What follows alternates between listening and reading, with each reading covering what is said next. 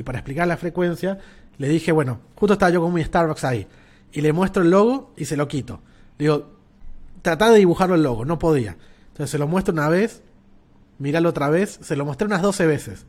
Y ahí ya lo puedo dibujar, entendió que era así. Entonces dije, por eso esa es la frecuencia importante, porque la gente tiene que analizar un poco más la publicidad, todo. No es que lo vea una sola vez y ya, listo, es lo que quiero. Se puede generar esa emoción, pero todavía va a haber muchas dudas que hace falta resolver. Bienvenido a Business Launch Podcast, el lugar ideal para aprender de marketing, e-commerce, startups y emprendedurismo, todo con herramientas y experiencias reales, prácticas y sencillas. Aquí te comparto mis aprendizajes y conversaciones con expertos, emprendedores y fundadores de startups que están impactando Latinoamérica. Yo soy Marcelo Segarra, un emprendedor aficionado por el aprendizaje constante y progresivo, y quiero darte la bienvenida a esta comunidad de cambio, inspiración e impacto. Bienvenido.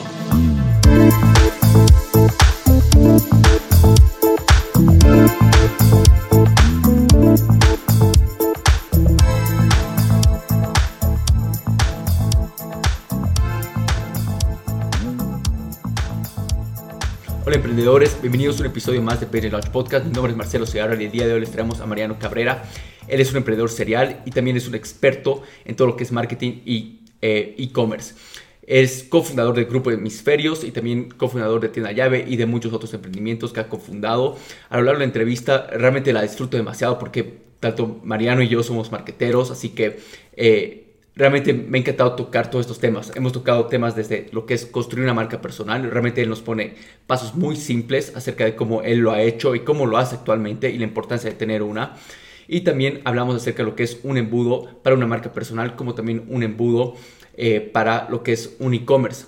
También, para, finalizando, hablamos acerca de la importancia de lo que es medir tus esfuerzos publicitarios y cómo él lo hace. Nos da ahí un par de programas, tanto gratis y como también eh, pagados. Y realmente la disfruto mucho porque son cosas muy prácticas que todo emprendedor y también startup founder tiene que escucharlo. Así que espero que disfruten este episodio. Déjenos saber qué piensan en los comentarios. Suscribirse a este canal de podcast, suscribirse a este canal de YouTube. Y bueno, espero que disfruten de este episodio. Hola Mariano, ¿cómo estás? Bienvenido a Business Launch Podcast.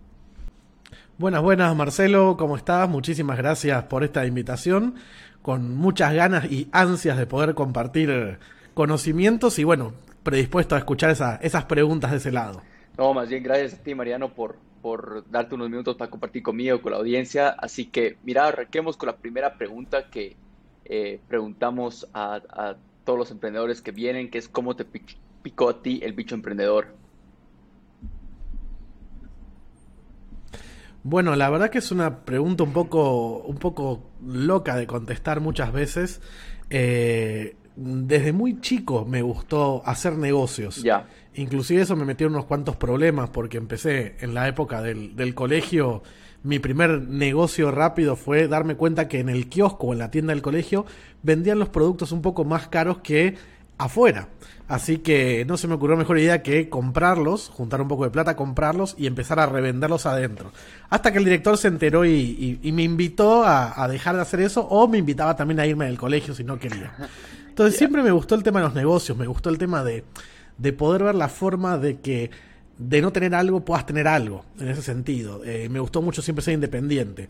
Y a los 14 años empiezo a hacer unos pequeños trabajos junto a mi padre. Después a los 17 me emancipo, o sea, le pido a mis padres que firmen los papeles para ser mayor de edad y lanzo una agencia de publicidad en Argentina llamada Cadaqués, junto con, unos compañeros de universidad y un portal de, de, zona norte que era la zona más típica, un portal de internet, era la plena época de las .com y demás. Así que siempre por curiosidad, yo creo que el gran tema ha sido la curiosidad de ver cómo podía hacer algo donde otros no estaban haciendo nada. Totalmente, wow, wow. No, y, sin duda, ¿no? Es donde se encuentran ahí las, las oportunidades. Y me parece interesante, igual muchos emprendedores es como que tienen como tendencias de emprendedores desde, un principio, ¿no? Eh, a mí igual me, me, encantaba vender, digamos, en, el colegio, ya sea chocolates y cualquier tipo de cosas. Entonces, creo que son cosas eh, que, que, se ven en común en, en algunos emprendedores. Eh, Mira, quisiera un poco entrar y bueno, poner un poco en contexto la audiencia. O sea, Mariano eh, está bien involucrado en todo el ecosistema digital, digamos, de e-commerce, especialmente en, Bolivia, ¿no? Em, quisiera un poco que nos expliques por qué es tan importante eh, aprovechar estos, esto de los canales digitales y, bueno, técnicamente, como tal como lo explicas a tus clientes, más o menos, ¿no? Verlo así en, el, en el lado de agencia, sí. Buenísimo. A ver, siempre trato de explicar esto a los clientes. Eh, lastimosamente ahora vivimos una época en la cual muchas de las grandes profesiones de la historia se han visto un poco trastocadas. Es como que ahora la gente hace un curso eh, en una plataforma online sobre cómo ser un marquetero digital. Eh, y ya creen que lo saben todo el marketing o de la publicidad. Es como que vos hicieras un curso ahora de cómo ser dentista o extraer muelas en Udemy y ya abras un consultorio. Lastimosamente el rubro del marketing y la publicidad son, son rubros que están, entre otros, están, no voy a usar ninguna mala palabra, eh, como que cualquiera hace lo que quiere en ese sentido. Imagínate que vos el día de mañana hagas un curso en doméstica o creana de cómo hacer una operación a corazón abierto, haces tu curso y pones especialista en operaciones a corazón abierto. Hay mucho por detrás. Claro. Lo que trato, trato siempre de explicarle a mis clientes es lo siguiente. Las marcas necesitan la comunicación. Los seres humanos somos seres de comunicación. Para conseguir pareja, para conseguir empleo, para todo lo que hacemos nos comunicamos, querramos o no querramos hacerlo. Es mucho mejor cuando vos elegís qué comunicación es la que querés que las personas reciban. Entonces, siempre le explico a mis clientes que existen tres tipos de medios que toda empresa tendría que aprender a manejar. O persona, marca personal. Medios propios. Son medios que te pertenecen y tenés tu audiencia, como por ejemplo en tu caso puede ser un sitio web o tu blog personal tenés los, los medios que son ganados, que es cuando alguien habla de vos y aprovecha su audiencia. En este caso, por ejemplo, para mí, este podcast es un medio ganado. Me estás invitando a compartir con tu audiencia y yo me estoy exponiendo. Entonces, no te pagué, no hubo una transacción, no hubo nada. Y finalmente tenés los medios pagados, que es cuando vos pagás para aparecer y llegar a audiencias, como en el caso de la televisión, los anuncios de Facebook y demás. El secreto del marketing o de la publicidad en realidad es que logres una buena combinación de estos tres tipos de medios, sobre todo para manejar unos buenos caudales y coberturas de comunicación y tampoco estar siempre invirtiendo excesivamente más en un canal. La ventaja es que hoy en día los medios digitales nos permiten tener estos tres tipos de medios a un costo mucho menor eh, y en escala también que en otras épocas de la historia. Antes eh, tenías que poner publicidad en la televisión y si no tenías 10 mil, 20 mil, 30 mil dólares no podías. Hoy con 10 dólares, 5 dólares puedes poner publicidad en Facebook. Entonces, eso es lo que trato de explicar a las personas, que todo lo que son canales digitales, y ahí entra si quieres el e-commerce y demás, son ventajas que hay que aprovechar. Y el no aprovecharlas hoy en día es como que te estén dando una mina de oro y vos digas, no, no, gracias, yo estoy feliz con, con mis 100 pesitos, no quiero una mina de oro. Claro, claro, totalmente. Y bueno, me, encanta cómo lo, lo, divides, sin duda, eh, creo que, por lo menos, para voy a poner un poco de contexto a la audiencia, igual arranqué una, una agencia digital años atrás, o sea, ya, ya no es mucho el enfoque de la, de la empresa como tal, pero eh, era muy difícil comunicar y que perciban ese valor, ¿no? Normalmente ven la punta del iceberg que creen que solamente es publicar en redes sociales y diseñar el diseño gráfico, pero en realidad no se dan cuenta del, de la estrategia que hay por detrás, cómo divides el tipo de tráfico, el tipo de, de, medios que vas a utilizar, eh, y va más allá de solamente lanzar una, una campaña en, en, Facebook Ads o en, Instagram Ads y esperar ciertos resultados, ¿no? Ahora, quisiera un poco eh, entrar quizás al, a la importancia de lo que es construir una marca como tal. Eh, acá contamos con una audiencia que, que, busca construir esa su marca personal o tiene su, emprendimiento como tal eh, y queda estos primeros pasos eh, para poder construir una marca, ¿no? ¿Qué pasos darías tú para, para ellos que tomen en cuenta? y nuevamente, quizás en simples pasos, como un proceso como tal, ¿no? Me, encanta esa pregunta siempre de marca personal porque es una pregunta que es muy fácil y muy complicada de responder al mismo tiempo. para, para mi generación, porque tampoco soy tan joven, ha sido difícil porque hemos tenido que aprender mucho sobre la marcha. Hoy, si vos entras a cualquier sitio, hay 10.000 cursos de marca personal, libros, especialistas, pero yo vengo de una época empírica en la cual construir tu marca personal era probando y, y hambriando también, porque había meses que si no conocías los caminos. Y tampoco había mucho marketing digital. Eh, entonces, eh, era el inicio. Siempre trato de resumirlo en cinco consejos el tema de la marca personal. Y es, el primero, el más importante de todo, tener muy bien definido a qué nicho querés llegar. La gente se desespera mucho, tanto en los negocios como en las marcas personales. Eh, un día le hablan a los jóvenes, otro día a los adultos, otro día a las mujeres, otro día a otro. Primero tener bien en claro cuál va a ser tu nicho. Eh, pongo un caso de ejemplo que me encanta, que es Vilma Núñez. La conozco a Vilma, es una, una excelente profesional. Ella se especializó mucho en el tema de Instagram y de ahí ya después cuando creció se enfocó en el tema de conversiones. Pero eh, Bill Núñez empezó con los cursos de Instagram, con Triunfarán, con su ebook, o sea, se volvió un especialista en, en, Instagram. Encontró un nicho, se hizo relevante y con esa relevancia después creció. Entonces, número uno, tenés que definir muy bien tu nicho. Es como decir, una agencia de marketing. Puede ser una agencia de marketing para constructoras o una agencia de marketing para médicos. Podés elegir lo que quieras, no quedarte solamente en el macro. El segundo consejo es, sé que es aburrido, pero hacer un muy buen FODA personal. Sé que el análisis FODA a mucha gente en la universidad lo ha espantado y lo veía algo moroso, pero hay una gran realidad. El análisis FODA está hecho para sacarte una radiografía de tu marca persona, en este caso de tu personalidad si querés, pero también entender cuáles son los aspectos negativos, esas debilidades y amenazas que te afectan comunicarte, que te afectan darte a conocer. Eh, cada vez que trabajo con gente de su marca personal y hacemos un análisis FODA es como una revelación. Al principio están súper que no, que esto es aburrido, que no sirve, y después de hacerlo se dan cuenta que había algo ahí que era lo que los estaba trabando. Podés tener un montón de oportunidades y un montón de fortalezas, pero a veces hay una pequeña debilidad que te está fregando o arruinando todo. Segundo consejo. El tercer consejo, que creo que es algo extremadamente importante, es definir muy bien en a qué buyer persona querés llegar. Cuando hablamos de buyer persona es el público objetivo que te gustaría que te compre o que ya te compre lo puedes identificar y quieres atraer más gente como ella. Claro. Para no hacerla muy larga, te cuento, cuando vine aquí a Bolivia, daba muchas charlas en las universidades, pero el problema es que no tenía muchos clientes. ¿Por qué? Porque esos chicos estaban estudiando todavía. Entonces mi buyer estaba equivocado. Me empecé a centrar más en las personas de 30, 35 años. Mi blog, mis videos, todo empezó a cambiar y yo casualidad me empezó a ir mucho mejor. Porque claro, le hablaba al empresario, al emprendedor, al gerente, no al chico de universidad. Entonces, el buyer persona es indispensable. Totalmente. Cuarto consejito. Tenés que estar en los canales donde estén tus buyers. Y este es otro error que a veces la gente comente. Eh, me encanta TikTok, por ejemplo. Hay mucha gente haciendo videos en TikTok, pero también muriéndose de hambre, porque no está su público ahí. No se trata si estás bailando, hay, hay gente que crea muy buenos contenidos, pero si tu público todas las noches se tira dos, tres horas en YouTube y vos estás subiendo videos a TikTok y tu público nomás entra cada tanto ni entra a TikTok, por más que le inviertas una hora o diez horas al día no vas a ver resultados. Hay que saber dónde está tu público objetivo. Y el último consejo, el número 5, ser eh, constante. Hay una frase que dice, la gota traspasa la piedra no por fuerza, sino por persistencia. Y creo que esta es una frase muy importante. A veces somos muy cortoplacistas, somos muy generación Google. Tenemos una pregunta, entramos a Google, no apareció, no existe. No, anda a una biblioteca, seguro alguien escribió un libro al respecto, pero hay que investigar un poco más. Somos de querer todo ya, en el momento. Y, y de verdad que escuché a gente que lo dijo, lo leí en libros, yo me empecé a desesperar y llega un momento que todo ese trabajo y esa constancia empieza a rendir sus frutos. Estar aquí en un podcast contigo creo que es el típico ejemplo. De alguna forma me encontraste, me descubriste las migajas que fui dejando en todo este camino. Y bueno, hoy estamos aquí, que para mí es una bonita oportunidad. Si no hubiese sido constante, por ahí esto no hubiese existido nunca. Sí, sí, la verdad me, me, encantan los consejos. Creo que son las, las cosas muy más eh, comunes y esenciales. O sea, es como eh, marcar una, una, buena base para poder construir algo, ¿no?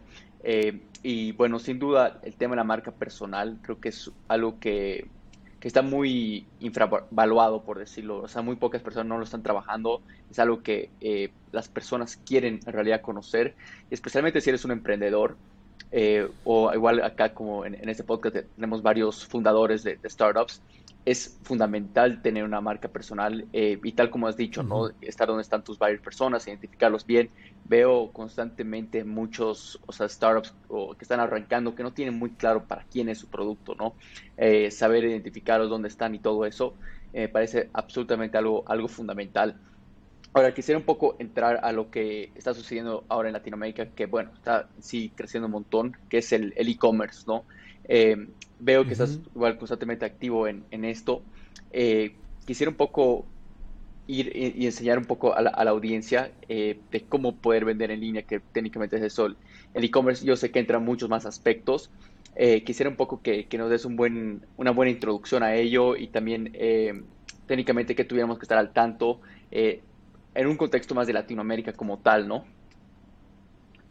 Está buenísimo tengo como una respuesta bifurcada en esto para, para más o menos que la gente lo, lo, tenga bien entendido. Vamos primero a definir claramente lo que es e-commerce. Cuando hablamos de e-commerce o comercio electrónico, para hacerlo un poco más latino todavía, hablamos de la, la distribución, la compra y venta de productos a través de canales digitales. O sea, que todo el proceso sea en un canal digital. El poder encontrar el producto, el poder agregarlo a un carrito, el poder pagarlo y recibirlo en tu casa. Todo esto es un dispositivo móvil, una computadora o una tablet. A eso le decimos comercio electrónico. Poner anuncios en Facebook o poner productos en el marketplace de Facebook es comercio electrónico? No, no lo es. en una transacción. Todavía no, seguramente, seguramente Facebook en algún momento va a, activar el mecanismo de pago y ahí sí va a ser comercio electrónico. Con eso ya englobamos el concepto. Ahora, ¿cómo le explicamos a la gente la importancia o qué tiene que tener en cuenta para hacer un buen comercio electrónico? Mira, Marcelo, hay cuatro pilares que todo, todo comercio electrónico debería tener. Son como los pilares que sostienen una operación de e-commerce. Ya. El primero tiene que ver con la, con la tecnología y con las plataformas. Con esto vamos por un lado, la plataforma que va a la cara al público. Eh, si vas a usar un sitio web hecho en WordPress, en Joomla, en PrestaShop, en Magento, en Wix, en Shopify, con Vitex, eh, con WooCommerce o lo que quieras. Está por un lado la propia plataforma que va de cara al usuario. Pero luego hay tecnologías que se integran a esa plataforma. Por ejemplo, las pasarelas de pago, eh, las plataformas de logística de entrega, las de pronto un CRM, un sistema de stock, un sistema contable. Entonces, primero tienes que contemplar tu e-commerce como una plataforma interconectada con otras áreas de la empresa. Como una sucursal, que en una sucursal vos tenés tu aparatito POS, tenés tu sistema contable conectado por ahí con la central y demás. Ese es el primer pilar, plataforma y tecnología. De ahí viene el segundo pilar, que tiene que ver con todo lo que podría ser la parte de logística, vamos a decirlo. Está el proceso de picking, que es el recoger los productos, el proceso de packing, que es empacarlos, el proceso de despacharlos, ahí entran varios conceptos, y que le llegue al consumidor final. Entonces hay que trabajar la parte logística, que te diría que muchos emprendedores, pymes, tienen buenas pasarelas de e-commerce o plataformas, pero fallan mucho en la parte logística porque piensan que es solamente tener una página web y nada más. Entonces, este es el segundo pilar. El tercero que hay que manejar muy bien es el tema del marketing 360, y esto es muy simple. Amazon tiene solamente un 1% de conversión eh, promedio, significa que de las millones de visitas que entran al día, solamente el 1% compra. Oh. Entonces, hay que hacer un buen marketing para atraer gente. No es nomás lanzarlo y ya Google dice, ay, miren, un sitio nuevo, vamos a ponerlo en el primer puesto de los 38 millones de sitios que salen cuando alguien hace esa búsqueda. Hay que trabajar, obviamente, la parte de marketing, poner anuncios, al igual que cuando abrís una tienda. Tenés que prestarle atención para que la gente la conozca. Ese es el tercer pilar. Y el último pilar tiene que ver con la parte de atención al cliente. Eh, hoy en día en Latinoamérica, si bien el e-commerce está avanzando bastante bien, vas a tener tres públicos. El que le encanta comprar online, que nació en plena era digital y, tiene Netflix, tiene todo, que ese le viene perfecto. El que es un híbrido, porque viene una época más analógica y ahora está saltando a digital. Y el que no conoce nada y lo tenés que enseñar. Entonces hay que trabajar muy bien la atención al cliente, la experiencia de usuario y demás, para que esa primera vez sea tan bonita que el cliente quiera tener una segunda, tercera, cuarta y quinta. Totalmente. Entonces, con esto son los cuatro pilares que tendría que toda persona evaluar y decir, ok, si los tenés bien trabajados los cuatro, un poquito, demasiado, pero por lo menos estás con unas buenas bases de e-commerce. Te falta uno, dos o tres, estamos mal. Totalmente. Sí, y, la verdad que esto es algo que quiero resaltar y espero que la audiencia igual eh, pueda resaltar y destacar acá. Eh, el e-commerce más que ser eh, solamente vender en línea, eh, llega a ser todo un modelo de negocio que, hay por detrás de cómo vas a entregar. O sea, nada es ahorrar y publicitar adecuadamente, tener tu estrategia, sino tener todas las integraciones, todo ese ecosistema que se integra con tu tienda online, tu plataforma como tal y hasta la misma experiencia del customer experience, ¿no? Que nos acabas de mencionar, o sea, cómo va a recibir el producto, toda esa experiencia hasta del unboxing, todos esos pequeños detalles que está ahí eh, como igual en los seguimientos, ¿no? Entonces, eso es algo que quisiera que la, que igual se, se, quede con eso. Y mencionaste algo acerca, que, bueno, me imagino que es un, gran porcentaje del, público, ¿no? Eh, que quizás está entre los 45 eh, años para arriba, que no está muy familiarizado, todavía tienen, eh, ven una comodidad en lo que es lo, normal, ¿no? No, ¿no? no en comprar en línea como tal. Entonces, o de generar esas transacciones. Eh, ¿Qué dirías para los emprendedores que tienen ese tipo de, público? ¿Cómo pueden un poco llegar a efectivamente ese target? Mencionaste un poco de poder guiar a, ellos, ¿no? Poder guiarlos. ¿Cómo tú aconsejarías a alguien que pueda crear ese, ese proceso para guiar y incentivar a que compre más en línea, ¿no? Bueno, lo bonito del marketing digital, de los canales digitales, es que vos te podés trazar un montón de caminos y armar como un circuito para conectarlos. Te lo, te lo resumo con, una, con un ejemplo, con una empresa que hicimos recién una auditoría y los ayudamos justamente a resolver este problema. ¿Qué hacían ellos? Ponían publicidad en Facebook, la gente les escribía por Messenger y les vendían por Messenger y WhatsApp. Entonces, yo les digo, a ver, si me estás contratando para que tu canal e-commerce crezca, ahí mismo te estás vos mismo boicoteando. ¿Qué deberías hacer?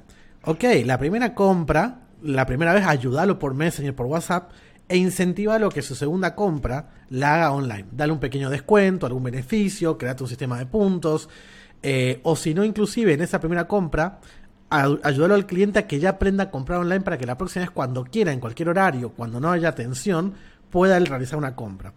Entonces, creo que la cuestión de esto es que uno se trace esos caminos y vaya viendo los clientes que me compran, por qué canales vienen y cómo los podría llevar hacia el canal que yo quiero.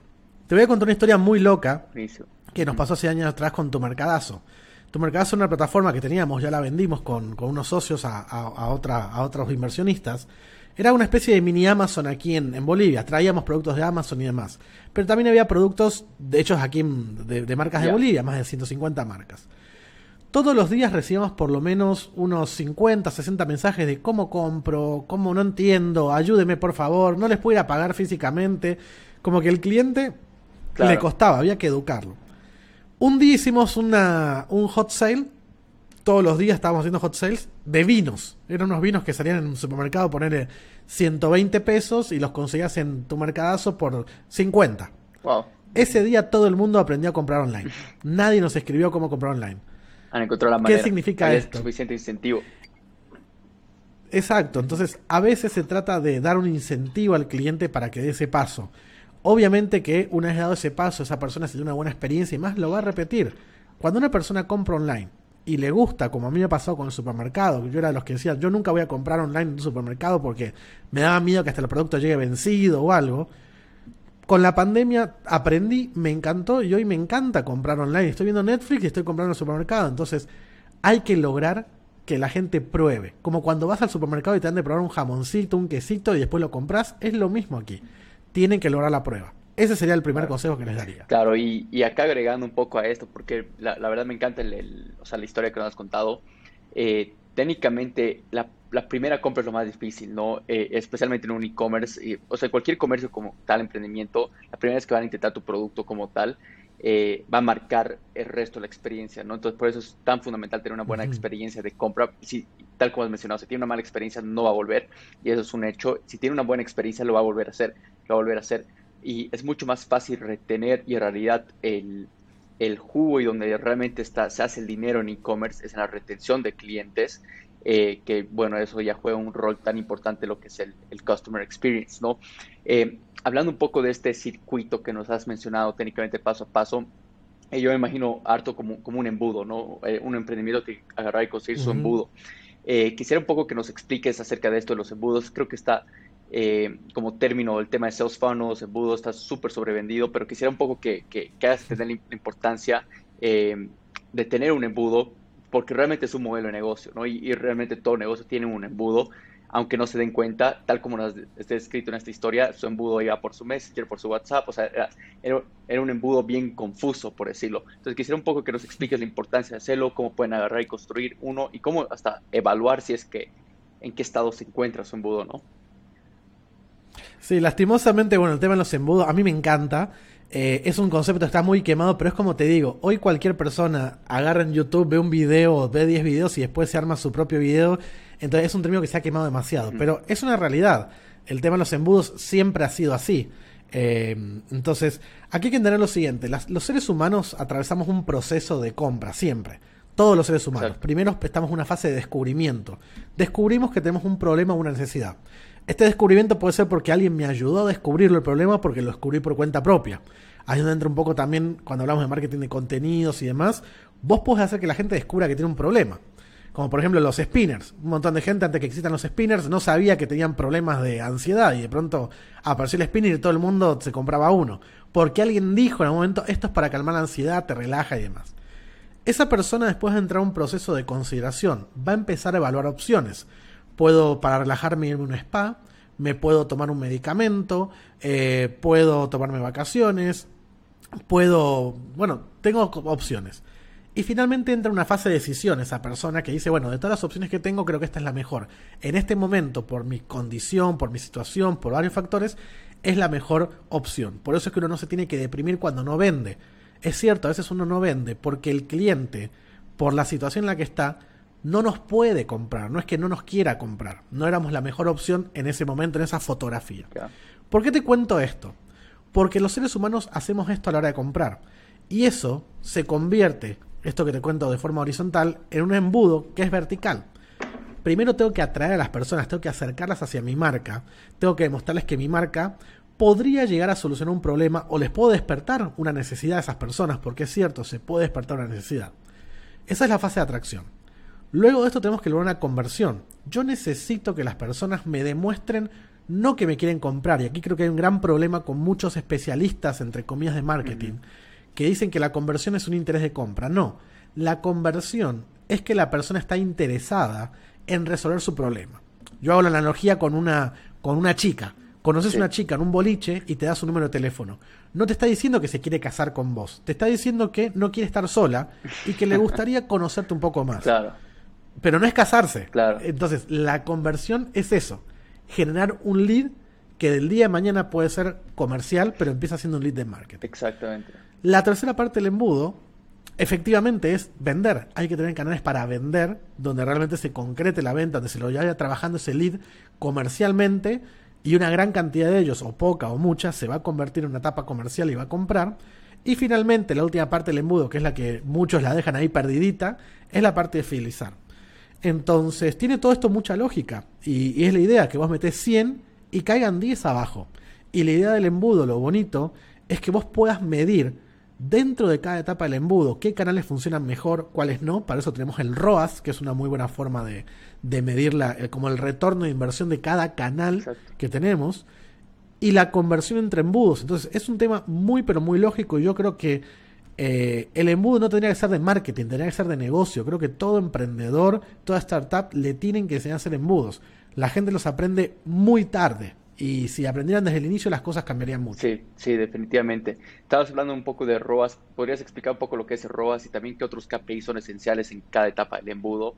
Porque creo que igual, tal como, como hablamos del tema, el mismo como embudo, igual vemos de los KPIs que te dicen que tienes que traquear absolutamente todos, o te ponen miles de métricas y algunas pueden ser hasta métricas eh, como las vanity metrics que las dicen, eh, métricas vagas, ¿no? Entonces eh, quisiera que nos marques un poquito los, las esenciales, por lo menos para un emprendedor que, no esté confundido y, es, con mucha información que ahorita nos está escuchando, ¿no?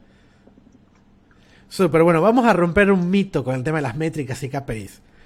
Las métricas, creo que todo el mundo sabe lo que es una métrica, es un factor numérico o porcentual que nos mide el estado o rendimiento de, de algo.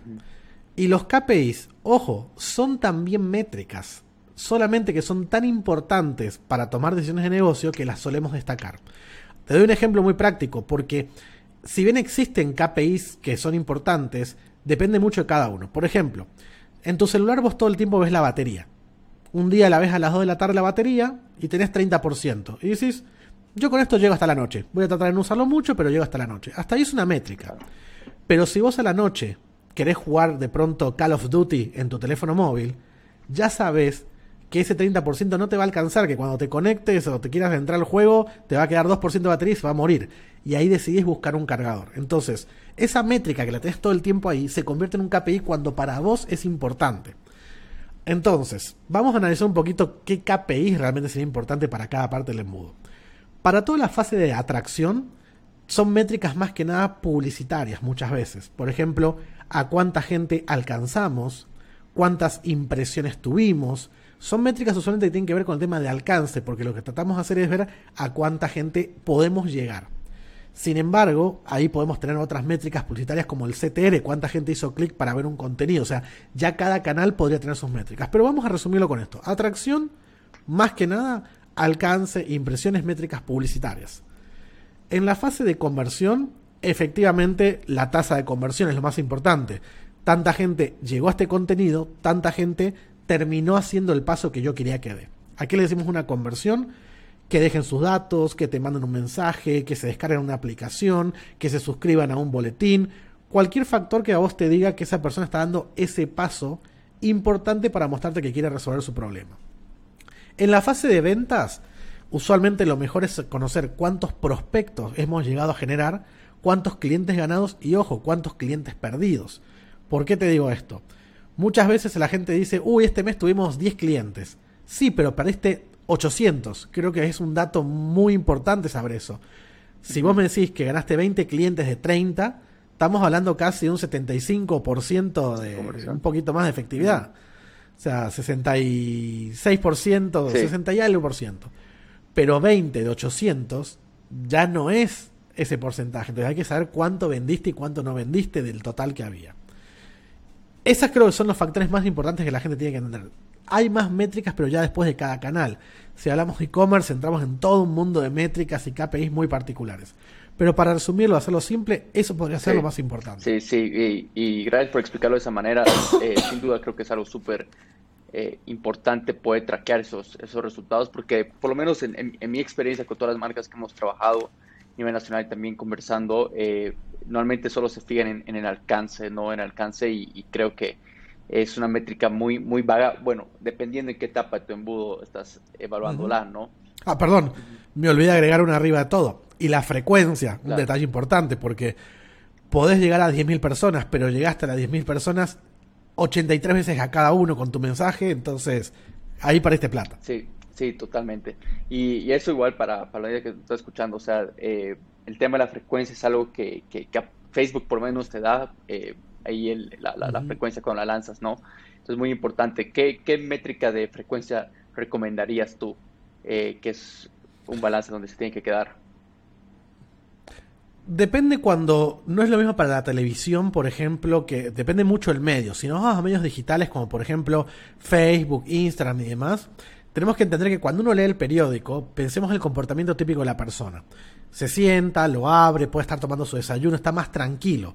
Eh, la información pasa página por página, entonces ahí cuando ve una publicidad la persona tiene un detenimiento más. Entonces ahí hay una frecuencia a veces entre 3 y 5 veces en un periodo, por ejemplo, de 15 días o, y demás, está perfecto. Aunque hay estrategias, ojo que, por ejemplo, Recency es una estrategia de, publicidad, drip o goteo, que te mandan pequeños mensajitos todo el tiempo para tratarte de mostrar la publicidad antes que vayas a comprar. Hay estrategias de frecuencia. Pero si no vas a términos digitales, lo recomendable es que en un periodo de una semana, 15 días, por lo menos aparezcas en el feed o en la, en la pantalla de las personas entre 5 y 7 veces. ¿Por qué? Porque las personas hacen todo el tiempo esto con su celular. Y muchas de esas veces te va a pasar de largo. Claro. A veces lo pasan de largo. No es como leer el periódico o una revista o como ver televisión, que aunque la gente hace zapping, a veces estás viendo un canal y te quedas en la tanda publicitaria para, para no estar moviendo el dedo. Sí. O porque estás comiendo. Sí, y acá para, para eh, agregar quizás eh, un poco en ese tema de la frecuencia, o sea, está científicamente comprobado que el punto caramelo es entre 7 a 12, eh, 7 a 12 veces que tiene que ver una publicidad para poder realmente agarrar y, comprar o generar cierto interés, ¿no? Para llevar al siguiente paso.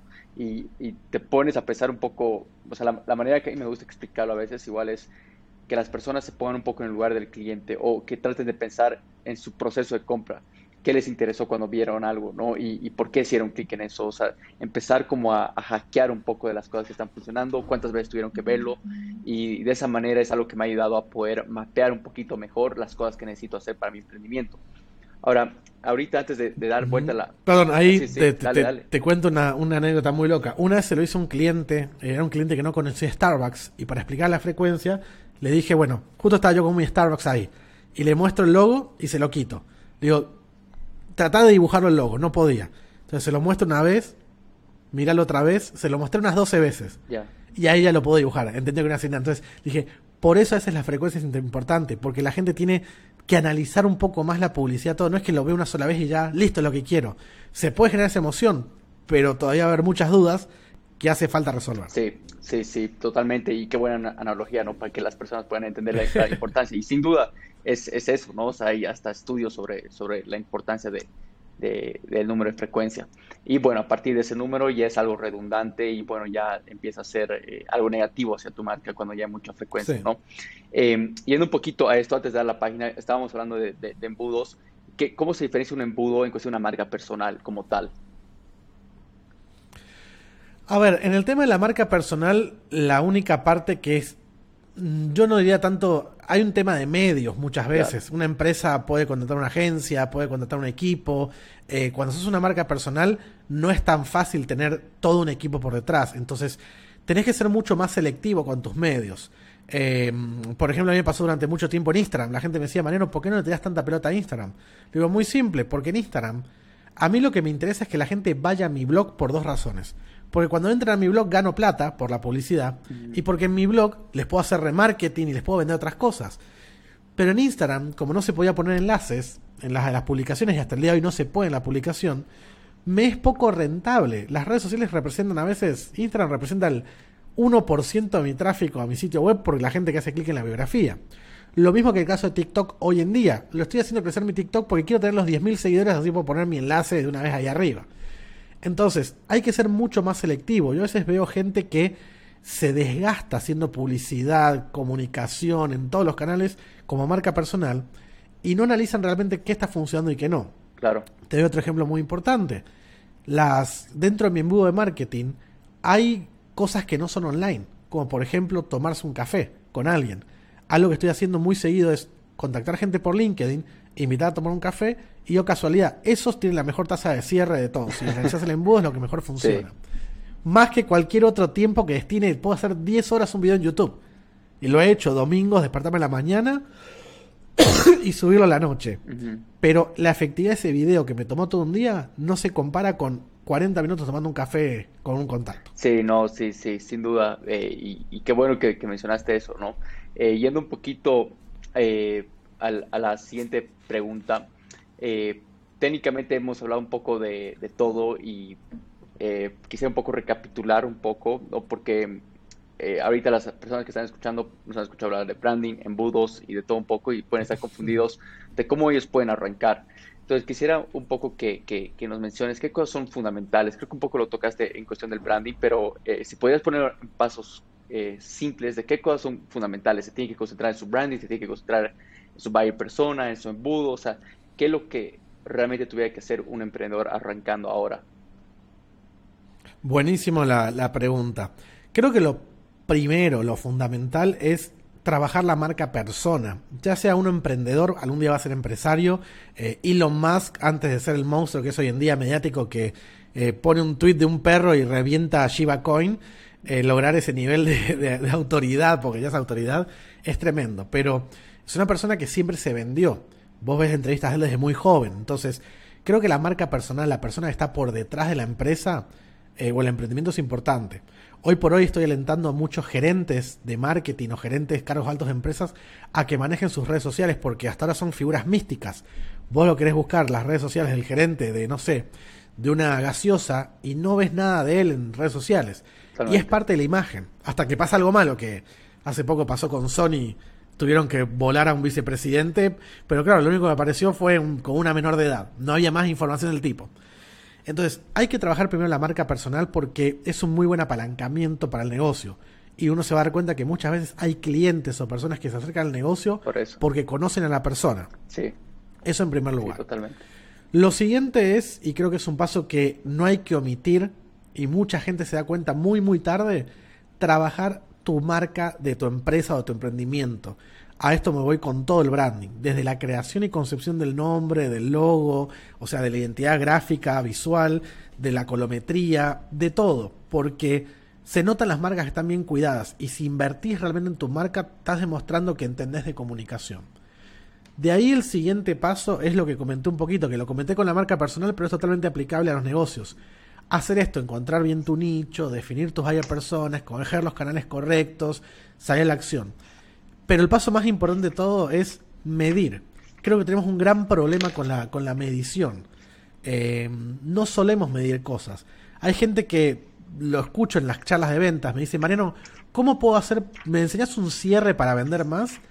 esto no es Harry Potter, no es que uno dice una palabra mágica y, cierra más ventas. La venta empieza cuando empezás a hablar, la venta empieza cuando empezás a prospectar y ver a qué cliente querés llegar. Y si te contactaste con mil personas y generaste cero ventas, hay que entender dónde está el problema. No sé si segmentaste mal la prospección, no sé si no hablas bien, no sé, uy, pueden ser un montón de cosas. Entonces, creo que la medición es un punto fundamental a tener en cuenta. Sí, sí, y la verdad que para, para agregar esto, eh, creo que muy pocas personas saben medirlo. Lo, lo, estabas hablando un poco hace rato, ¿no?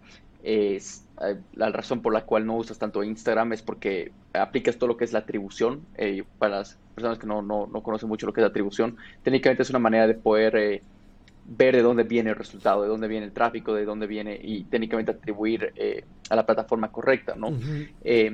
quisiera un poco, bueno, antes de, pasar a la última, a la última parte de la, de la entrevista, eh, ¿cómo tú mides estos resultados? Eh, hay un montón de plataformas allá afuera que igual creo que puede llegar a ser confuso, eh, unas pagadas, otras gratis, entonces, ¿cómo puede alguien medir ya nomás cómo tú igual tú, lo aplicas, ya sea en tu, en tu blog, en tus redes sociales, y cómo haces este método de atribución igual?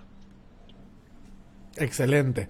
Bueno, en primer lugar, cuando tenés claro el objetivo, esto por eso es tan importante, es más fácil medir. Si mi objetivo fuese tener 10 clientes nuevos por mes, empiezo de abajo. O sea, veo si tuve 10, 20, 30 o 0 y voy viendo hacia arriba qué fue pasando, porque esto me va a dar tasas de conversión.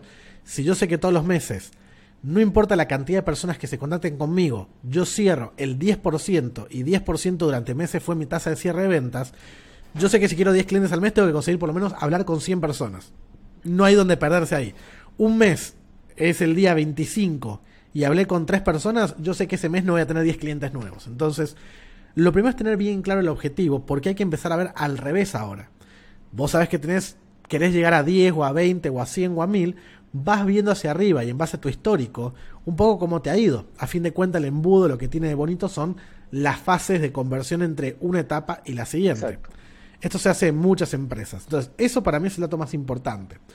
En base también al objetivo, radica las herramientas. Por ejemplo, parte de mi objetivo es generar cierto tráfico a mi sitio web. ¿Por qué? Acá voy a ser honesto. Cuando la gente entra a mi página web, hay mucha gente que hace clic en la publicidad cuando entra a marianocabrera.com. Y parte de esos ingresos que gana Google por mostrar esa publicidad y que la gente haga clic, me atribuyen a mi persona. Eso es lo que hoy en día me está pagando, por ejemplo, el préstamo de un departamento. Entonces yo necesito que haya cierta cantidad de visitas porque si estoy por debajo de eso, en vez de ganar 800 dólares voy a ganar 100 y con 100 ya no puedo pagar la cuota. Claro, wow. Ahí en este caso, como el objetivo es que la gente vaya a mi blog, uso mucho Google Analytics. Veo de qué fuentes, de qué canales. Te doy un ejemplo muy loco. Pinterest es un monstruo de tráfico. O sea, si tu objetivo es generar tráfico a un blog o a un podcast inclusive, eh, Pinterest es un monstruo. Solamente que la gente cree que Pinterest es ah, subir imagencitas para mujeres. No, no, no cada imagen que está en Pinterest, vos le haces clic y te lleva al sitio. O sea que la gente cae o cae. Entonces, ahí entran herramientas. Uso mucho Google Analytics, eh, Fanpage Karma para sitios web, eh, para fanpage, Metricool, eh, ¿cuál estamos usando también ahora? Eh, Sending Blue, bueno, de todo. Sendible, por ejemplo. hay, hay mucho, algunas de pago y otras gratis. Gratis es raro, bueno y gratis es muy complicado hoy en día. Claro. Sí, sí, sin duda, sin duda, pero gracias por, por compartirlo. Eh, nuevamente creo que es algo fundamental. Ahora quisiera pasar a la última parte de la, de la entrevista, que es eh, técnicamente nuestra serie de preguntas finales. Son preguntas cortas, las respuestas no necesariamente. Dale. Dale. Ya, la primera es, ¿cuál es tu lección o aprendizaje más grande? A ver, eh, tener confianza en, en uno mismo. Yo la verdad que eso del tema del instinto, del sexto sentido, no sabría cómo explicártelo. Pero a veces hay algo dentro nuestro que nos dice que tenés que hacerlo, aunque todo el mundo te diga que no es lo correcto, que te va a ir mal, que cuando falles te lo en la cara mil veces.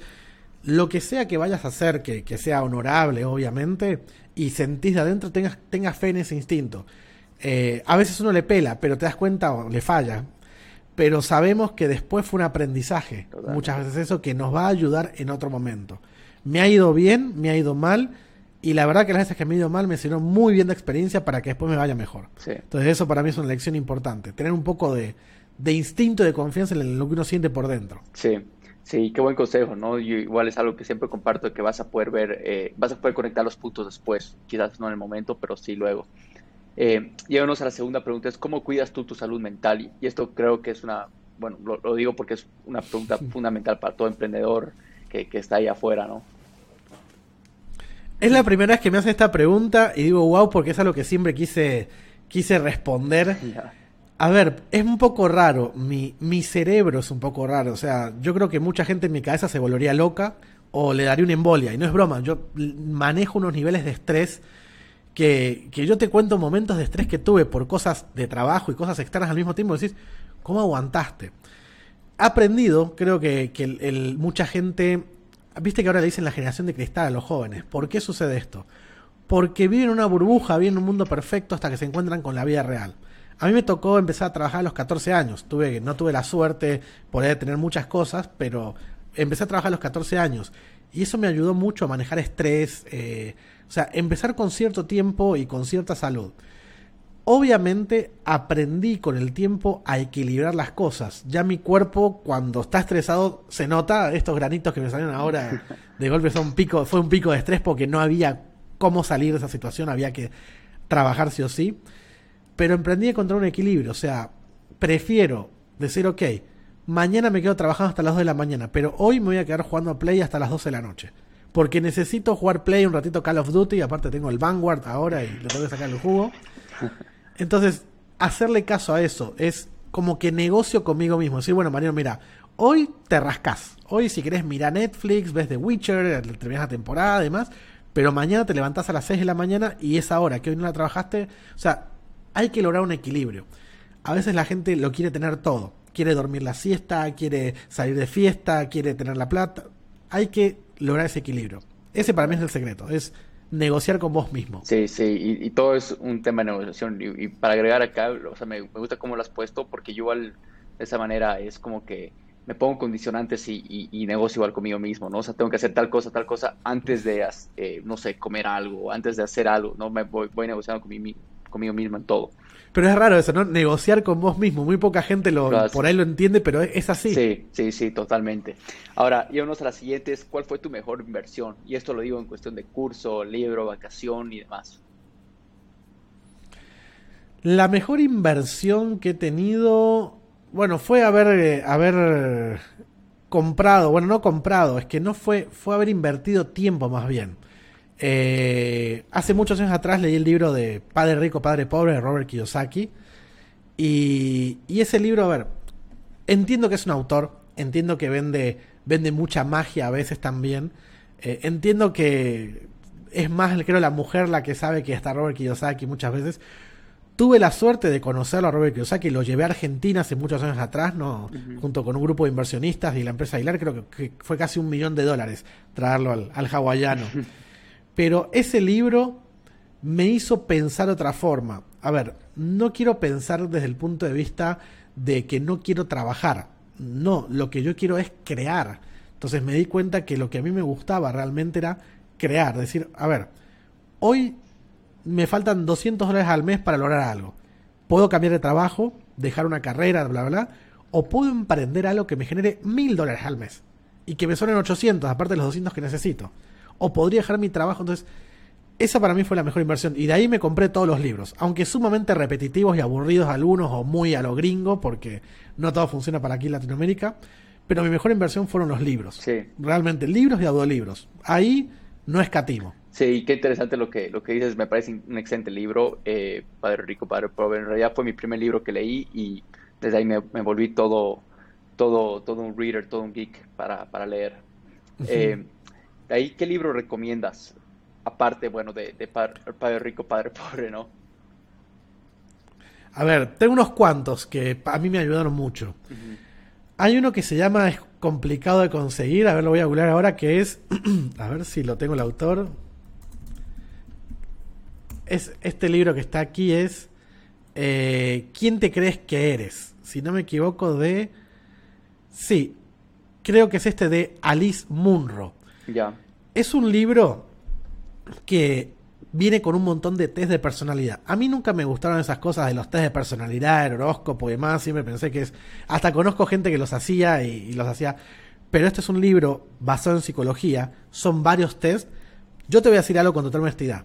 Terminé de hacer los test, armé todo lo, porque además como una especie de diagrama, y vi ese diagrama y me puse a llorar, porque ahí me di cuenta, dije, era como estar desnudo prácticamente. Es un libro donde ahí todo lo que vos ves es una radiografía donde qué está mal, qué está bien en vos, por qué tu vida no funciona bien. O sea, ahí me cerraron un montón de cosas en mi vida. Me, me, me di cuenta de, de, muchas cosas que uno no quiere ver.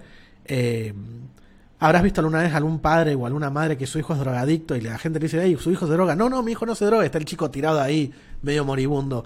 A veces uno es así consigo mismo. No quiere ver aunque se lo digan. Exacto. Ese es el primer libro que recomiendo. ¿Quién, quién te crees que eres? El segundo libro que recomendaría es el de, bueno, ya hablamos de Padre Rico, Padre Pobre, pero es ¿Quién se ha robado mi queso? Creo que ese es un libro que tendrían que dárselo a los niños en kinder o en primer grado.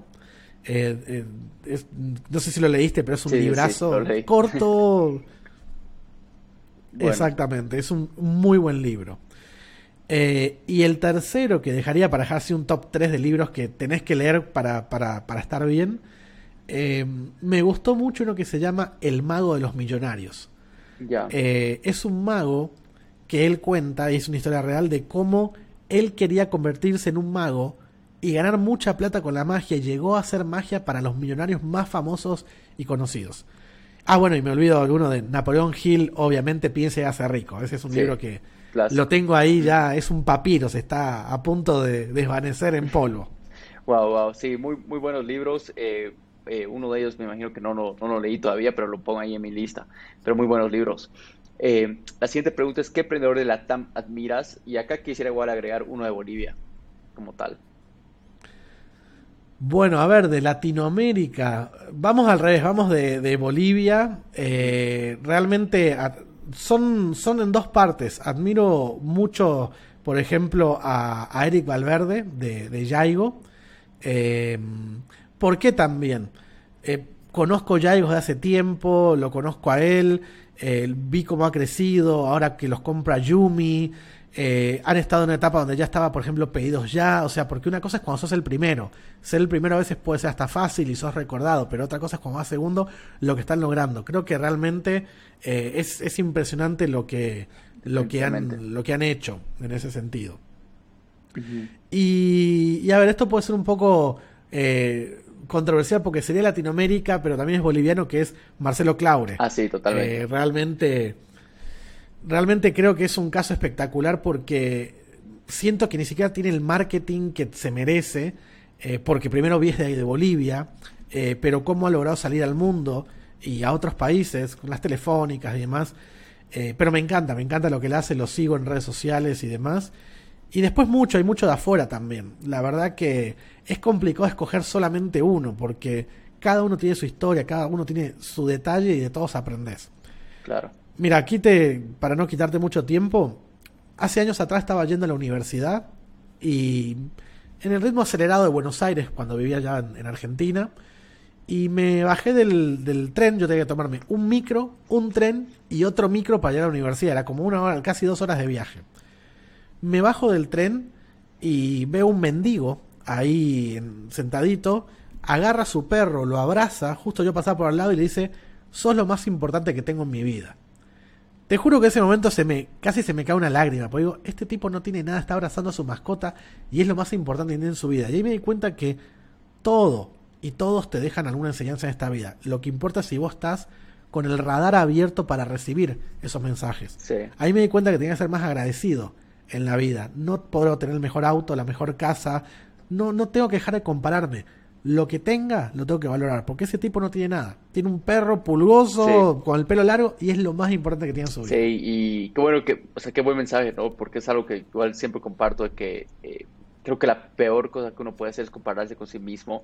Eh, creo que nos han educado de esa manera, todo es competencia, pero en realidad todo está en la colaboración, pero aparte de eso, la competencia que tienes que tener es contigo mismo. O sea, si eres mejor... Eh, persona que eras ayer, si eres mejor profesional que eras ayer. Y esa es la competencia que debes tener, ¿no? Compararte a ti mismo. Te cuento un, un, un último claro, secreto. Claro. No recuerdo en qué libro lo leí, pero viste que muchas veces la gente cuando ve a alguien con una buena movilidad, ah, ese debe ser narco. Eh, cuando ve a alguien que se compra una casa, ah, ese seguro roba plata. Seguramente hay muchos casos. pero eso te condiciona mentalmente a que la plata, tener casa y demás es algo malo, tu cerebro lo asocia.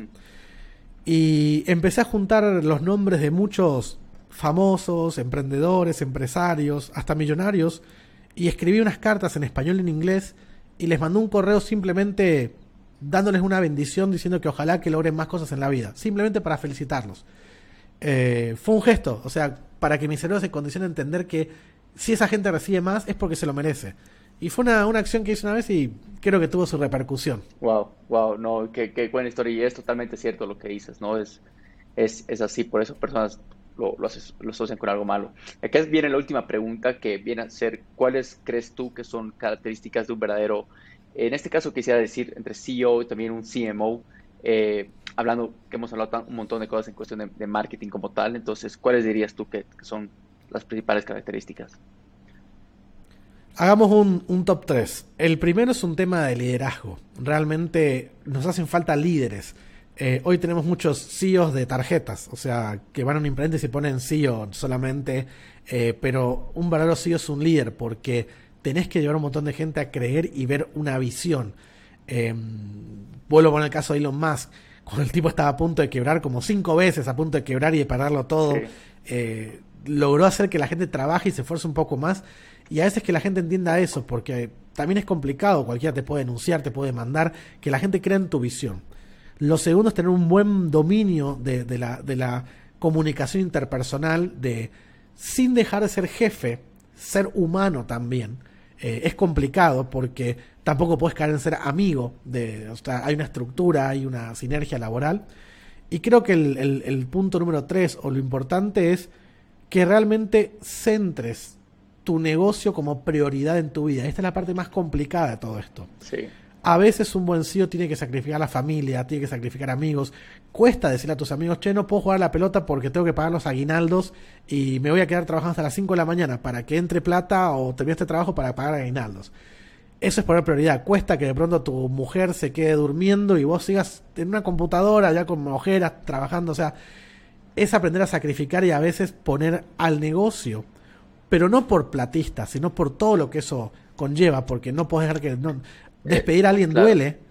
Claro. Entonces tenés que centrarlo, ponerlo como prioridad. Es como un hijo prácticamente. Exactamente. Y, bueno, tal como lo has mencionado, es un estilo de vida que uno tiene que, que, escoger tener. ¿no? Eh, uno no se da cuenta que, es, que son las, es el, el, otro lado de la moneda que nadie habla. ¿no? Entonces eso es fundamental. Mira, Mariano, muchísimas gracias por todo lo que nos has compartido. Eh, realmente te, agradezco mucho, me llevo muchísimo conmigo hoy, estoy seguro que lo veis igual, cosas muy prácticas, así que esperamos tenerte de vuelta pronto en unos meses en el, programa. Marcelo, no, en verdad el, agradecido soy yo. Me, encantó estar aquí con, contigo en Business Launch. Eh, espero que se repita, veamos de aquí a un tiempo, unos años, a ver en qué andamos cada uno. Y la verdad te agradezco mucho, me encanta lo que estás haciendo. Y bueno, que sigas, que sigas creciendo y que todo lo que te propongas en esta vida, que se cumpla. Estoy seguro que así será. Gracias, Mariano. Gracias por escuchar este episodio. Si te gustó nuestro contenido y sacaste valor, regálanos una reseña, una calificación y suscríbete a nuestro podcast y nuestro canal de YouTube. Esto nos permitirá traer y llegar a los mejores expertos y emprendedores de la TAM, como también llegar a más personas con ganas de llevar su vida al siguiente nivel como tú. Ayúdanos a formar una comunidad de gran impacto.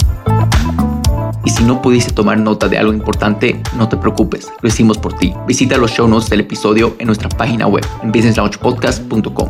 Y si estás buscando más formas de aprender, emprender y expandir tus conocimientos acerca de marketing, startups, emprendedurismo o e-commerce, aquí te dejo tres formas gratuitas de cómo hacerlo. 1. Únete a nuestra comunidad de Quiero Emprender en Facebook. 2. Suscríbete a nuestro newsletter en nuestra página web. 3. Síguenos en Facebook, Instagram y LinkedIn como Business Launch Podcast.